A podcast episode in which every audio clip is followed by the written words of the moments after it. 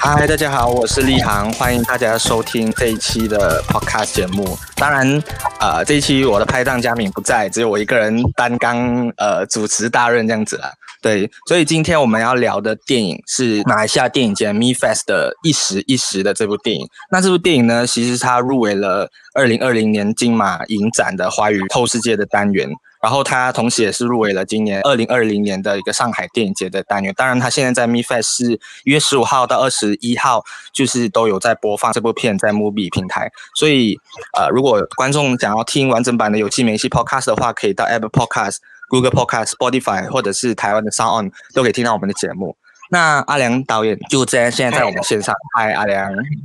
嗨，你好。因为呃，这部片其实是马来西亚去年蛮。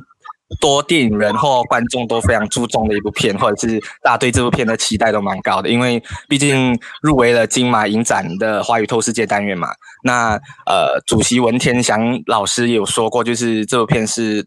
金马奖蛮大的一个遗珠。那我想问一下，就是导演可不可以讲一下你在去金马这个旅程这样子？其其实那时候我们在参加的时候，我当然是希望可以有入围这些东西，因为毕竟入围它对于这个片子，因为我们很低成本在制作嘛，所以当入围这么重要的影展的时候，或或以电影影展这么重要的影展的时候，它对片子的一个呃宣传或者是被大众看到的机会会更大嘛。但是哎，就落选落选了嘛，然后过后又觉得哎，他们又想要邀请我们这个片子在另外一个。所谓的 special program 这样子吧，是是是，嗯、那时候收到这个邀请是很，当然是很开心哦，因为可以在自己以前都很喜欢的一个，或者是觉得全世全世界华语，呃，电影人都很注重的一个电影节放映自己的一个片子，是特别的，嗯，快乐吧，很开心吧，很很很很特别的一个感受。然后那时候去的是，呃，其实基基本上在去金马之前，这个片子已经在上海国际电影节放映过了嘛。但因为疫情的关系，我就没有去到现场。对，所以去金马对我来说是第一次面对面，因为我们放映过后有做那个那个 Q&A 分享环节嘛。对对对。对，所以那时候是我第一次这部片子第一次面对一批我不认识的观众，因为之前我们在完成片子的时候都是给呃自己的朋友他给意见这样子嘛。对，所以去金马候是第一次遇到新的观众，然后当然呃。在现场，因为其实我是很很渴望在现场交流的，或或者是说我觉得电影院电影院对我来说是有一点是我的主场吧，就是可能我去到电影院里面的时候做那个分享的时候，我整个人是很很轻松的，可能比拍电影更加的轻松。但 对，然后在现场的分享，嗯，可能大家都对嘉宾都比较友好吧。对，所以基本上的啊、观众给我的回应都是都是正面的回应了。就是我我相信应该台湾的观众非常非常热情，而且他们近几年都对马来西亚的一个呃电影都抱有蛮高的一个期望的。我自己个人认为啊，因为毕竟我在那边待了六年，然后我就觉得就是马来西亚的一些作品去到那边，他们会用已经不是在用以前比较猎奇的一个眼光去看呃马来西亚的这些电影，而且是他们带着一个兴趣或者是一个。台湾没有的一个角度去看吧，你你当当时候在那边放映的时候，或者是跟观众 Q&A 的时候，有没有聊到这一块？嗯，我我不知道，因为我觉得可能大家对于像像其实我们我我比较常去的国家是中国嘛，在拍片前或者是拍片的当儿比较常去的地方是中国大陆这个地方。那我去那边的时候，基本上他们对于马来西亚人会讲华语这件事情，还是觉得很特别的，或者是觉得特别有亲切感。但是对我们来说是很普通的事情嘛，就是马来西亚有华人，然后我们会讲华语这件事情。但是当去到中国大陆的时候，他们觉得是一个，哎，好像好像一个很厉害的事情，会讲华语，所以他们就会特别的接纳你吧。那我觉得去到台湾的时候，某种程度也是给我这种感觉吧，就觉得特别的友善吧，接受度都特别的高。可能不接受的都会在网络上去评论吧，一些比较贬或者是不好的，都是移到去网络上。我觉得可能这些还是有保留着我们华人的一种一种 characteristic 吧，就我们比较含蓄，对，就是批评的东西都都不敢当面讲出来，对，会不好意思嘛，都是华人嘛，会不好意思的。那我我我就是想问一下导演，就是你在金马这一趟旅程，就毕竟你去跟呃，应应该应该没有错的话，是文天祥老师那当时候去采访你嘛，然后当然也跟很多观众有交流，然后我我自己觉得另外一个比较重要部分是，应该当。当天 screening 的时候，应该是很多马来西亚的观众都会在现场，因为台湾其实蛮多留台生的，所以其实我我不知道导演在交流过程中有没有发现到，可能马来西亚人对于这一部电影的一个期望或者是呃一个想法这样子。可能有一部分的人会当他们透过大荧幕，或或是因为我们去台湾读书，我不知道，因为我们应该很少回来马来西亚吧，所以当他们在台湾这个环境，然后透过大荧幕看到诶很熟悉的环境的时候，他们有一种。很奇怪的乡愁或者是亲切感这种感觉，因为其实这部电影它很多时候都不经过修饰啊。我我的拍摄方式，呃，跟整个制作的方式，电影的美美学啊、美术之类，它都很少经过很大量的修饰、调色之类那些都做的特别的少，所以它很还原它原来的啊现实所看到的样子，它就是这样子。所以当观众透过荧幕看到的时候，他会觉得，诶，好像好像特别的靠近这些。他们曾经生存的马来西亚特别的靠近他们，可能可能也包括因为他们在台湾留学很久一段日子吧，然后也很少回来，所以有这种亲切感的存在吧。对对对，我我觉得这个是确实的，因为我自己我自己本身呃，当年留台的时候，我在看马来西亚电影，我都我都看得很想哭，每次就不是不是剧情中很很很催泪还是什么，就是纯粹可能是我自己觉得，哎，我很久没有看到马来西亚有这这种作品，或者是这么纯粹的一些电影这样子。对，对他他他已经不不存在着呃剧情或者是故事的原因了，他已经呃更进一步了，不只是他只是他是因为画面而。影响到你这种情绪，对，这这这也是我觉得电影它，呃，以前我一直可能我的我的背景吧，或者是我上学读书的时候，大读大学的时候，然后到我做电影的时候，我我们一直都在被灌输电影是一个讲故事的一个一个媒介吧，媒介，所以我们就，所以我就开始觉得，哎，电影，哦，我我如果要做得好的电影，我所以我一定要很努力的去讲故事，我要把我的故事讲好，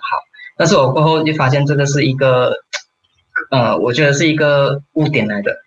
因为电影它并不只是讲故事这么简单吧，它应该是影像讲故事，因为那个影像慢慢已经被人遗忘了，所以有时候故事变成很重要了，影像就变不重要了。刚才你刚才说那个影像让你有这种很感动的时候，已经抛弃故事了，故事已经不是这么重要了，我觉得它已经有那个它的意义更大了，我对我来说。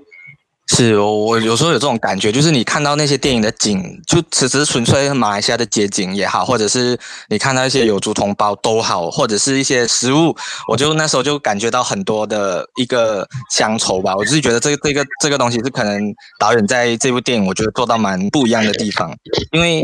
呃，我自己认为啊，这这就是我一点小小的一个心得，就是我觉得因为这部片是导演的第一部作品嘛，当然呃，应该大部分看过的观众都会跟你说这部。这部电影是比较有点粗糙感，或者是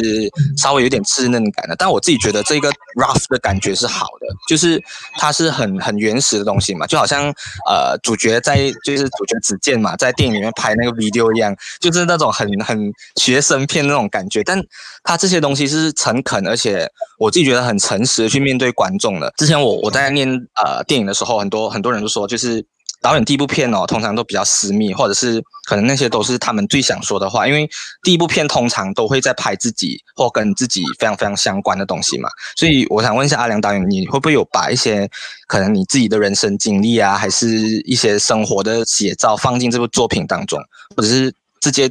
呃 straight point 问点，就是为什么会要拍这部电影？基本上这部电影完全是跟我很大关系的，其实非常的私密啊，其实因为。如果要说为什么拍这部电影，它其实跟我的整个背景有关系啦。那因为我妈妈在我五岁的时候就已经过世了，所以在这个这么漫长，因为我现在二十二十八、二十九了嘛，所以这么长的日这么长的岁月里，我身边是没有一个妈妈这个这个人物存在，就母亲这个这个角色存在的，所以我我我没有机会经历过母亲跟儿子的那种关系，然后这个是一辈子的事情来的，你已经不能改变了的。然后当呃，然后为什么会拍这个？是因为我我在二零一五年大学毕业过后，我就在我老板的公司，就是陈翠梅，就是嗯剧中的女女主角，呃，在他公司上班。然后这这上班很长时间嘛，三到四五年的时间了。那这段时间我们的关系就就慢慢变，就已经从老板跟员工的关系慢慢慢慢延伸成更像一种亲情吧。然后那种亲情给我一种很奇怪的感觉，因为明明我们的关系是一个老板跟员工嘛，但是我们的互动，诶，又很像一个妈妈跟一个儿子的互动。不管是对白，或者不管是讲话方式啊，或者是生活上的一些举动吧，像你们剧，像剧中你们会看到啊一些，像剧中你们会看到一些，嗯呃超级市场的画面，啊、嗯，交交驾车之类，这些都是我们现实生活存在的东西啊，我只是搬去荧幕荧幕上的，然后这些东西对我来说很。很冲击，在我二零一八年要写这个剧本的时候，那时候是很冲击的，所以我就想要赶快把这种感觉记录下来，因为因为这种感觉是不实在的，因为因为怎么说的话，我跟陈翠梅都不是真的家人嘛，他他并不是真的家人，对，所以我觉得这种感觉还是会不见的，所以我想要保留下来，我就想赶快用影像的方式，就是有有影像和声音的方式把它记录下来。所以就想要拍这部电影，然后为什么会把它拍的这么粗糙和拍成这么的沉闷？很多日常琐碎，不会沉闷嘛？对，只是只是比较日常，对，呃，对，很多日常的琐碎事吧，它也是有原因的，其实，然后是拍的很粗糙也是有原因的。我为什么会拍成这么粗糙和这么的写实的方式？是因为，呃，我把这部电影可能对观众来说，它是一个电影吧，一个剧情片，一个电影。但是对我来说，它是某种程度上面来说，它是啊，帮我填补我生命中失去的哪一个部分。就是我没有机会跟我妈妈啊一起去超级市场买菜，没有机会，我妈妈没有机会教我驾车，这些琐碎事。那当我透过影像电影把它演出来的时候，诶，我某种程度上面我已经经历过了，有一种超现实的感觉了，其实。但是有一种就是我诶，我已经有经历，我已经有这方面的经历。就有点像戏如人生，人生如戏吧。我把我把电影变成了一种真实的生活吧。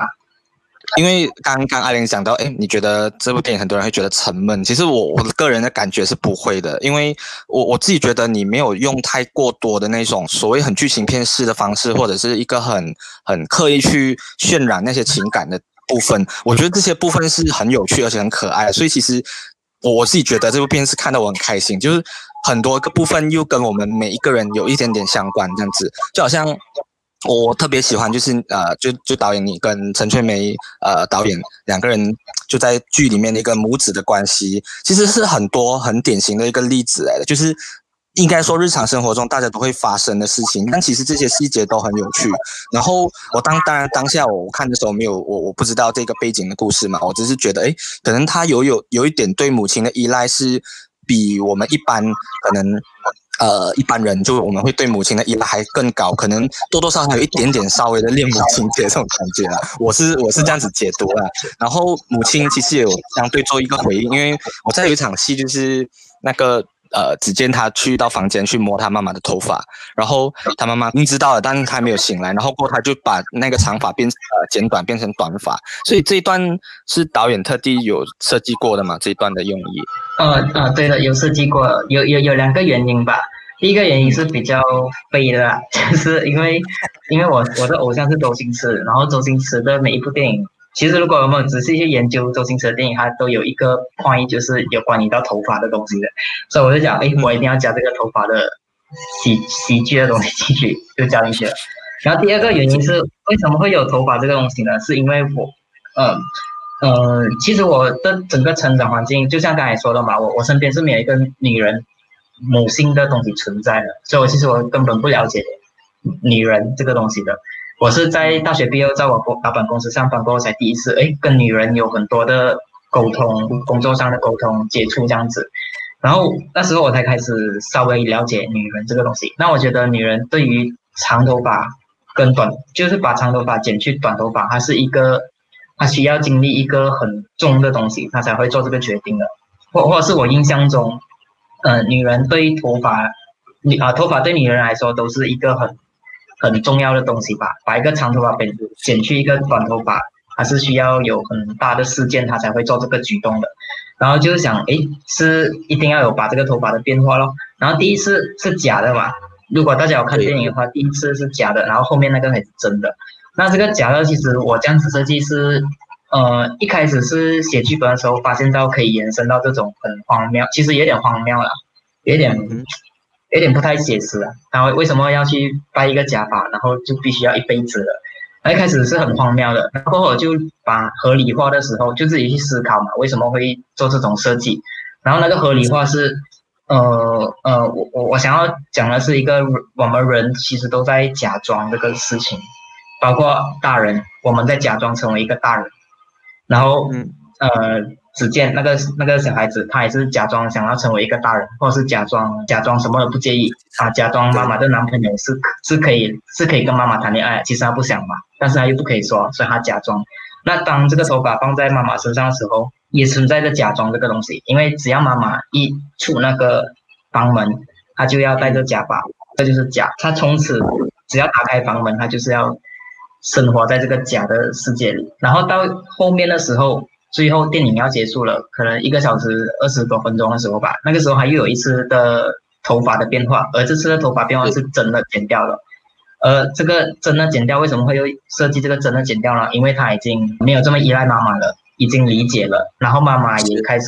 有办法跟她的男朋友开始有更多的接触了，所以她这个时候已经不是假了，她已经可以做一个真正的。人了，所以这个时候就把我就设计把他头发真的剪掉，他不需要再用一个假面来面对大家了。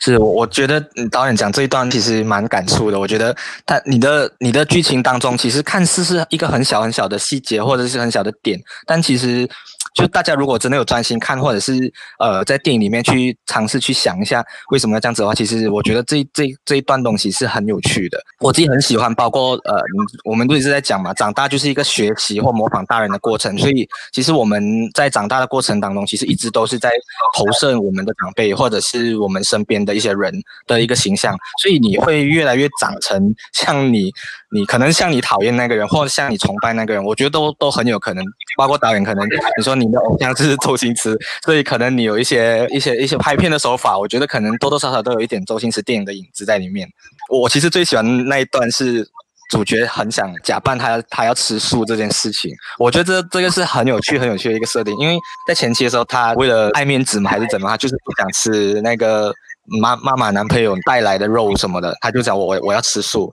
结果其实年轻人都不是这样子想的，就是你只是为了做大人一胆这样子的概念。到后来那个他跟他的女性朋友，应该是女性朋友或女朋友，我不知道哦。那个女性朋友是从小就吃素的嘛，然后他又为了男生去去尝试吃肉这件事情，我自己觉得蛮有趣。为什么导演会有这样子的一个想法的？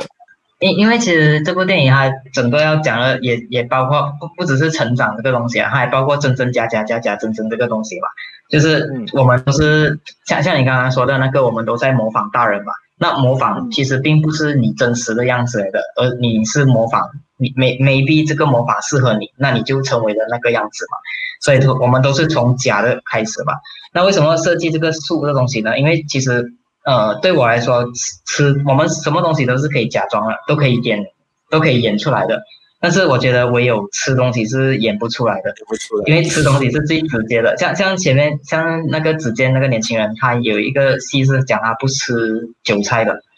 那个你你你演不出你不不能不喜欢吃韭菜嘛？你不喜欢，你就是一咬一口你就想要你就想要呕了，所以你就不能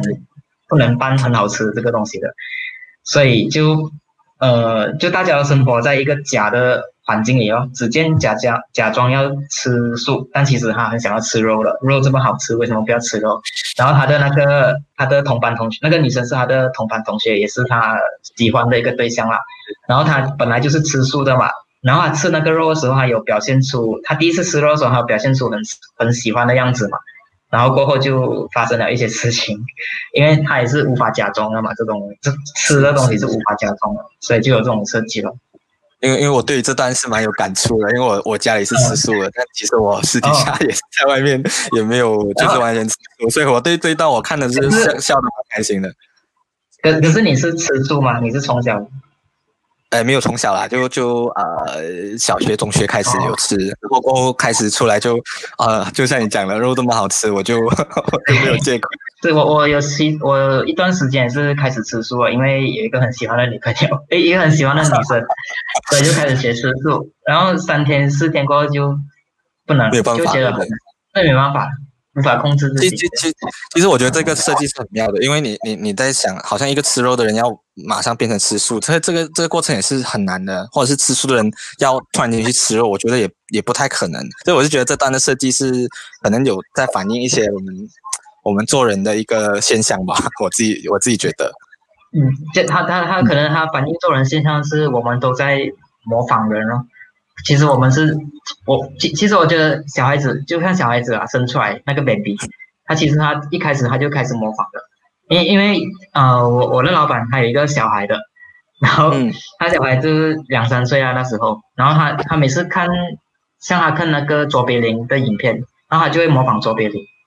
他可能看到我做某一种动作，因为我跟他那时候很亲近嘛，所以经常会见到他陪他玩这样子。然后有时候他也会模仿我的一些动作，就就你有观察，你就会发现到，哎，其实他他是在模仿你。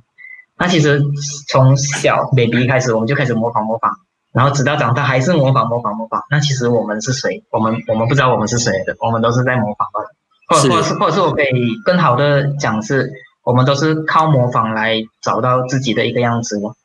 有有有这种可能性，我觉得我们都是都是在这个东西慢慢去成长的。那其实呃，另另外一点呢，我我特别喜欢呃电影的一些小细节的处理。我不知道可能是我自己的过度解读了。我有几场戏我特别有。在看电影之后，我有写下来。就我我发现到导演有设计说，哎，子健这个角色，他在刚开场那场戏的时候，不管遇到什么困难，或者是呃就阻碍嘛，骂教他还是什么，他都要把衣服挂好那样子。这件事情，我自己觉得是可能主角在一些某些部分是有一个执着点的。然后可能导演有拍到一些好像餐桌礼仪的部分，就好像呃，我这个是我比较少在电影中看到，就是你坐下来还会去叫啊安哥吃饭这种这种东西，是我觉得这些小细节是可能是有经过精心设计的。对对，其其实有很多小细节啦，就如果一场一场戏，因为虽然我们很低成本，可是我们还是很认真的在 拍片。就其实每一场戏都有，就可能我我这边可以讲了一场戏是可可能更细一点的那场戏，就是呃他的妈妈。呃，跟妈妈男朋友跟他一起在那个中餐厅吃饭的那一场戏，就是讲不吃咕噜肉那那个那场戏。嗯、然后那场戏虽然是一个镜头啦，但是我们可以看到这个人物的，呃，其其中一个小细节是那个妈妈的男朋友，他会先倒茶给妈妈，然后才倒茶给自己嘛。然后当史健他去倒茶的时候，他是倒给自己罢了。就是很很小很小的细节吧，都会存在在每一场每一场戏里面。是，所以我觉得是有，呃，在反映出一些可能马来西亚的一些文化上嘛。我觉得这些可能真的是有，就是在那真的在马来西亚经历过这些事情的，我们会比较有感同身受。我觉得这些部分是，诶，你这些小小细节，如果我们看到的话，其实会蛮开心。就是我们可能。呃，很多这种在如果是在这种情况下，我们会做这些事情，就是有点感觉像我们生活中的一个缩影。我我我之前本来这部片子剪辑的时候是要给一个一个外国人剪的，就是不是华人、嗯、外国人。然后呃，其中一个导演就是本地导演，他就问他就叫我三思，因为他觉得呃可能外国人不太理解华人的一种一种文化吧，就好像我们有时候开门，我们回家开门，我们会说呃我回来了。或或者是你的家人会说，哎，你回来啊，会会讲这句话。可是外国人会觉得这句话是很多余的，对不对？不需要的，对啊，因为你已经回来了，为什么你要说这句话？但是在我们华人的传统家庭里面，哎，会有讲这种话的哦。就你你也你也无法用一种很理智的去解释，但是它就是这样子的存在。所以，所以这些部分存在在电影里面，对我来说不是琐碎，而是它是一个，我觉得处处有好像捡到那种惊喜的感觉，就是每一，就是这种小小小细节、小细节，我一直在都在堆叠我自己的情绪嘛，就觉得诶，它是很贴近我身体生生命当中的这些这些部分的，所以我我自己是蛮喜欢这点的。那我觉得我对于呃有有一个部分我蛮想问导演的，就是因为子健这个角色呢，他在。电影总是一直想要呃往影视方面走的嘛，可能跟导演的背景也是蛮相似的。他就一直讲我要拍 video，我要拍 video。那他在拍 video 的过程中，我发现了很多马来西亚的一个在在电影里面出现的人呐、就是他朋友也好，那种长辈也好，就是对于拍片这件事情是有一点刻板的看法的。所以这一段其实导演有有没有想探讨什么关于电影或者是影片是什么这件事情吗？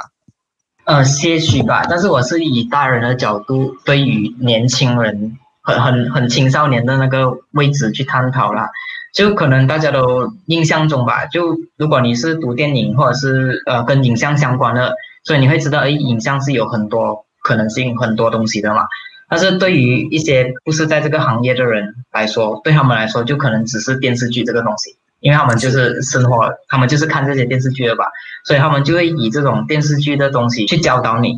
但是其实你要的东西是跟电视剧是不一样的。我不是说要去讲电视剧不好还是什么，但是我就是要做那种 comparison 吧。所以大家会觉得像像戏里面会那个所有的大人都会讲，因为之前有拍一个小小的短片，用手机拍的一个搞笑短片，然后所有的大人都会跟他说，你一定要加音乐，加音乐，加音乐。这这也是我现实生活，呃，上会都是大家都在这样子跟我说的一个话啦。然后我就觉得，哎，为什么要加音乐？为什么需要加音乐这个东西？那其实你去看一些电视剧，或者是可能台湾的一些闽南剧吧，就是那种很长、嗯、很长的闽南剧，他们可以对对乡土剧很长很长的，然后他们基本上都会有音乐或者是背景音乐在那边存在的，所以这个变成了他们的概念，他们对于呃影像的概念嘛，所以他们就会把这个概念传给你，跟你说，哎，你这样子放才对的，所以但是又不是你要做的那个东西。所以有一种冲突吧，可能在这部电影，我只是想要表达出来，被被被大家看到，但是我没有想要解决什么问题，我已经我不觉得大人会这样子想是一个问题啦，我只是要把这个东西放在台面，让我们看到，哎，我们有这种。这种问题的存在了，我我觉得这一段其实处理的蛮有趣的，就是可能如果拍过片的人应该会很清楚知道，可能不一定每部电影，就我还觉我记得导演在有一个片段中还就那那段 video 的特地拍出来的片段，有一段加的音乐其实是蛮尴尬的，但可能是有点刻意这样，哎，我加了音乐啊，那现在就变成像蛮奇怪的一个现象。那其实这部电影应该说整部电影应该也没有配乐的存在吧，基本上我印象中。对对对，所以这个也是这个也是可能，我觉得那些环境音收起来，或者是一些对白这样子收起来，可能会更符合我们的一个现实的一个层面这样子吧。那讲到讲到这个东西，呃，因为导演自己本身也是主演嘛，那其实你对于这个片子，你你在你在导演和同时第一次导戏的时候，你会有遇到什么困难吗？因为就我自己自己有拍过片，那我自己知道你要在同时兼顾镜头或整个故事的一个。一个大方向的时候，你又同时要顾自己的表演那个部分，所以你是怎样去平衡或者是取舍这样子？呃呃，其实，在开拍前，因为我们整个幕后都是我的好朋友，都是长期合作的好朋友嘛，然后他们也很认很很熟悉我和呃陈翠梅这个饰演妈妈的这个角色。呃，在开拍前，我其实是很有自信、很有活力的，因为大家一起一起朋友认识的人一起去拍东西，我觉得很快乐、很开心。可是当片子拍第一、第二天这样子的时候吧，我就非常的疲惫了，因为可能要导，然后要看回回放，然后又要演，就一来一回吃了很多时间，用了很多时间，然后整个体力也非常的下降。然后其实最大的挑战就是，呃，我的体力和精神开始掉了掉了下来，所以那时候我就开始把很多的主导权吧，啊、给我的副导演，嗯、呃，我们的。剧本跟表演方式其实就是跟着我和陈翠梅现实生活上的一种一种互动吧，一种真实的互动吧。所以我只是跟我的副导演说：“哎，你看我，你看我们拍出来的呃画面，你有没有觉得很像平时我和陈翠梅的那种互动？如果有，那就对了；那如果没有的话，那就是说我在表演过度了，或者是我没有在表演啊、我已经累了，那就要重拍。对，所以就尽量还原。”还原我们本来的样子吧，就我和陈春梅本来的那个那个样子。所以其实平时你们讲话也是这种模式去讲话的嘛，差不多类似这样子。对对对，因为因为我我发现到了这个呃也不算批评啊，但主角部分我只是觉得还好，但有些呃群众演员应该是我们的朋友还是就是我我印象中啊有几场戏他的口条感觉有一点点就是卡卡这样子的感觉，我当时候看的时候我不知道是有没有故意去设计。那个这样那样子的感觉呢？还是是可能是群众演员比较就是要一个素人的感觉这样子？是是哪一场啊？我有点有点忘记。呃，在那个 CC 前面那一场戏，我印象蛮深刻的。OK，这个这个可能我可以表达一个，我我其实其实对我来说，我拍电影我都是在实验啦，我不想拍一种一种平平稳稳的电影，就是大家可以接受那种电影，嗯、所以我都我都在挑战这，我都在选择着实验这一种东西。那我看很多电影的时候，大家的对白都说的非常的完美，很准确的嘛。但是我觉得，哎，我们生活上，就像我现在我们在访问，我刚才说话也是会卡架卡架，或者是哎又重新讲过这样子。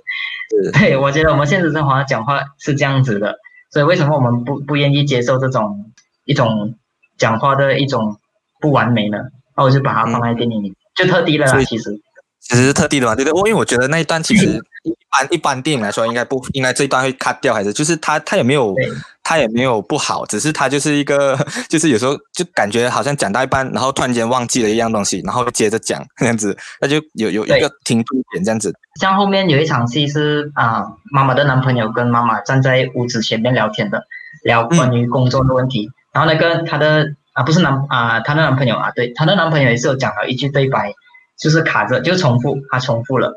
然后我就是特地拿那一条，就觉得哎，很好啊，就很自然啊，很特地的。其实我我们我们是有完美的，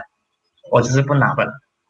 嗯，所以这些都是一个导演特别精心去去设计的桥段嘛。我就觉得这些是可能观众看起来，呃，一般观众可能看的比较不习惯，说哎，这些可能是是稍微是瑕疵的地方，但。就是阿良导演可能会觉得，哎，这些是我想萃取的精华，或者是可能你就是想让观众去去特别去注意到这些细节。因为我觉得，如果真的有专心在看，应该都会注意到这些部分。因为它不止一场戏是这样，它有嘛好几场戏，我自己觉得，哎，就有点卡卡，但是它其实又不会觉得很尴尬，就是它可能像很自然，像我们现在聊天都会有这种状况出现嘛，对不对？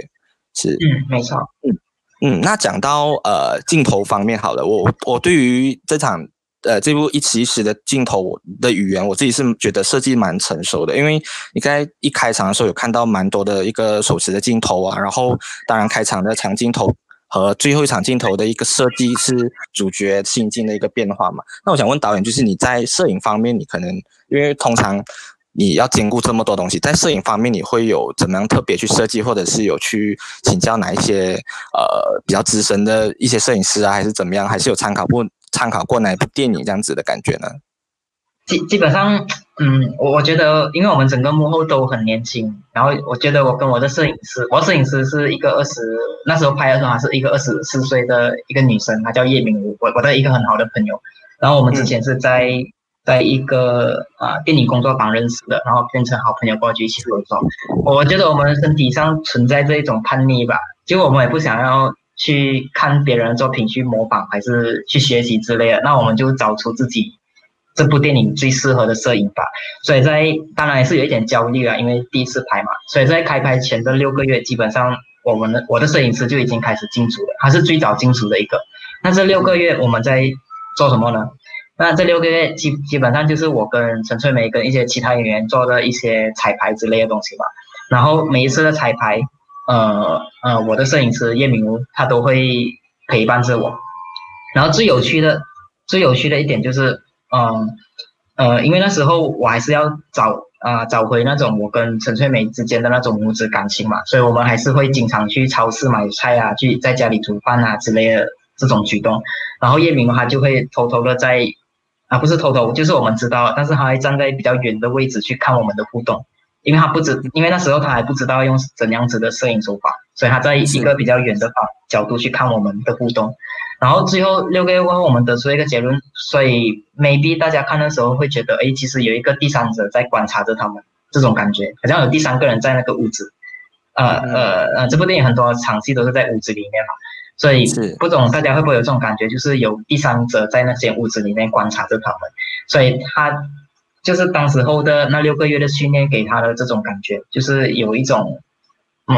第三者在看着吧。那当然，这第三者也包括，这第三者其实就是观众的角度咯，就是第三者的角度，第观众的角度。